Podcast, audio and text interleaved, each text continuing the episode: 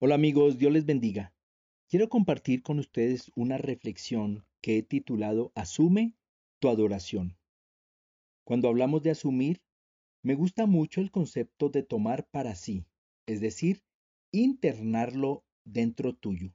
Suena un poco redundante, quiero hacerme entender. Es algo que se mete en tu ser, comienza a ser tú mismo parte esencial de la vida. Desde nuestras creencias y perspectivas, nuestra adoración va única y exclusivamente dirigida hacia nuestro buen Dios. Adoración es rendir tributo y homenaje. No es solo una demostración de amor hacia la persona motivo de adoración, sino que además implica un compromiso con esa persona. Adorar incluye reconocer, dar gracias. Adorar tiene que ver con lo más hondo de nuestro ser y requiere varias cosas haber nacido de nuevo en Cristo, lo que hace que el Espíritu Santo habite en nosotros, que nos guía a conocer la verdad. Así podemos comprender quién es Dios y lo que ha hecho por nosotros. Entonces adoramos porque conocemos. No podríamos responder a Dios en adoración si no le conocemos. Ahora bien, para adorar se debe tener una mente centrada en Dios y renovada por la verdad, cuando nuestras mentes dejan de estar centradas en los asuntos materiales, podemos adorar en espíritu. A Dios le adoramos en espíritu porque Él es espíritu. Añadido a esto solo un corazón puro, no perfecto, puro, totalmente dispuesto, arrepentido y por tanto humilde puede adorar. La adoración no puede provenir de un corazón soberbio. La Biblia nos enseña una y otra vez cuán importante es desechar el orgullo, la soberbia y toda clase de autosuficiencia. Es necesario reconocer nuestra gran necesidad de Dios. Debido a nuestra naturaleza, se nos facilita más adorar cuando estamos bien o lo que consideramos estar bien. En algunas ocasiones, nuestra disposición a adorar depende de las circunstancias externas. Dicho en otras palabras, no asumimos como verdaderos adoradores. ¿Cómo adorar a Dios en tiempos difíciles? Permíteme leerte un texto de la palabra de Dios, Habacuc capítulo 3 versos 17 y 18. Abro comillas. Aunque la higuera no florezca ni en las vides haya fruto, aunque falte el producto del olivo y los campos no produzcan alimento, aunque se acaben las ovejas del redil y no haya vacas en los establos, con todo, yo me alegraré en el Señor y me gozaré en el Dios de mi salvación. Cierro comillas. Este libro parece haber sido escrito durante un tiempo de terrible apostasía. La apostasía es la negación de la fe, es renunciar a ella. En términos generales, los males que Habacuc atribuye a su pueblo y de los cuales se queja también corresponden con este periodo. Por lo general la fecha del 630 a.C. ha sido asignada a su profecía. El profeta bien conocía la crisis que Babilonia pronto habría de provocar a su pueblo por causa de sus pecados, una crisis que finalmente resultaría en el cautiverio de Judá.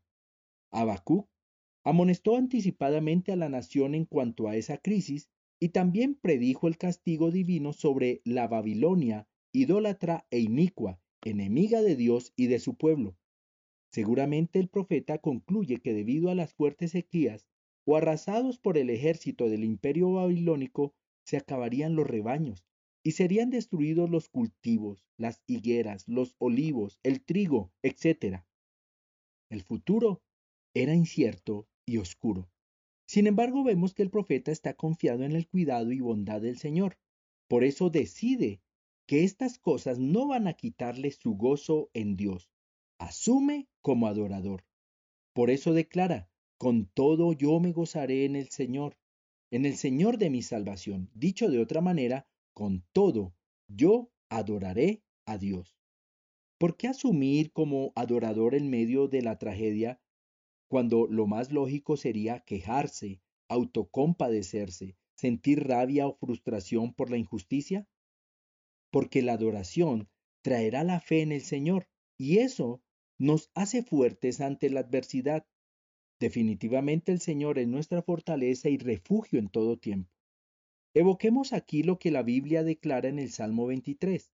Abro comillas. aunque ande en valle de sombra de muerte, no temeré mal alguno porque tú estarás conmigo. Tu vara y tu callado me infundirán aliento. Cierro comillas.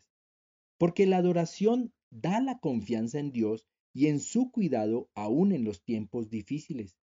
Confiar en el Señor es una decisión personal y debemos tomarla desde lo profundo de nuestro corazón, ya que de esta manera se garantiza la firmeza que tendremos ante las adversidades del futuro. En el camino de la fe en Dios aparecen adversidades u obstáculos que debemos superar, y tal vez algunos de estos tiempos sean de escasez, como le sucedió a Israel y al profeta Abacú. Son tiempos en los que debemos fortalecernos en el poder del Señor, pues al final la bendición sobrenatural de Dios se hará manifiesta. Dios tiene cuidado de sus hijos en todo tiempo. Me gusta mucho la versión bíblica Dios habla hoy. Al momento de traducir las palabras del profeta en Abacú capítulo 3, verso 17 al 19, abro comillas. Entonces me, llenaré de alegría a causa del Señor mi Salvador. Le alabaré aunque no florezcan las higueras ni den fruto los viñedos y los olivares, aunque los campos no den su cosecha, aunque se acaben los rebaños de ovejas y no haya reses en los establos, porque el Señor me da fuerzas, da a mis piernas la ligereza del siervo y me lleva a alturas donde estaré a salvo. Cierro comillas. El final no podía ser mejor. El profeta asegura, a pesar que la calamidad es inevitable, el Señor le dará fuerzas. Habla de la ligereza del siervo, evocando la tranquilidad que se vive cuando se confía plenamente en el Señor, llevándolo finalmente por fe a las alturas para estar a salvo. Por terrible que sea la tragedia, tendrá un final de bienestar para el profeta. El profeta en medio de su realidad decide entonces asumir su vida en la adoración. Adoración al Dios que nunca le ha fallado. Te envío un abrazo y que Dios te bendiga.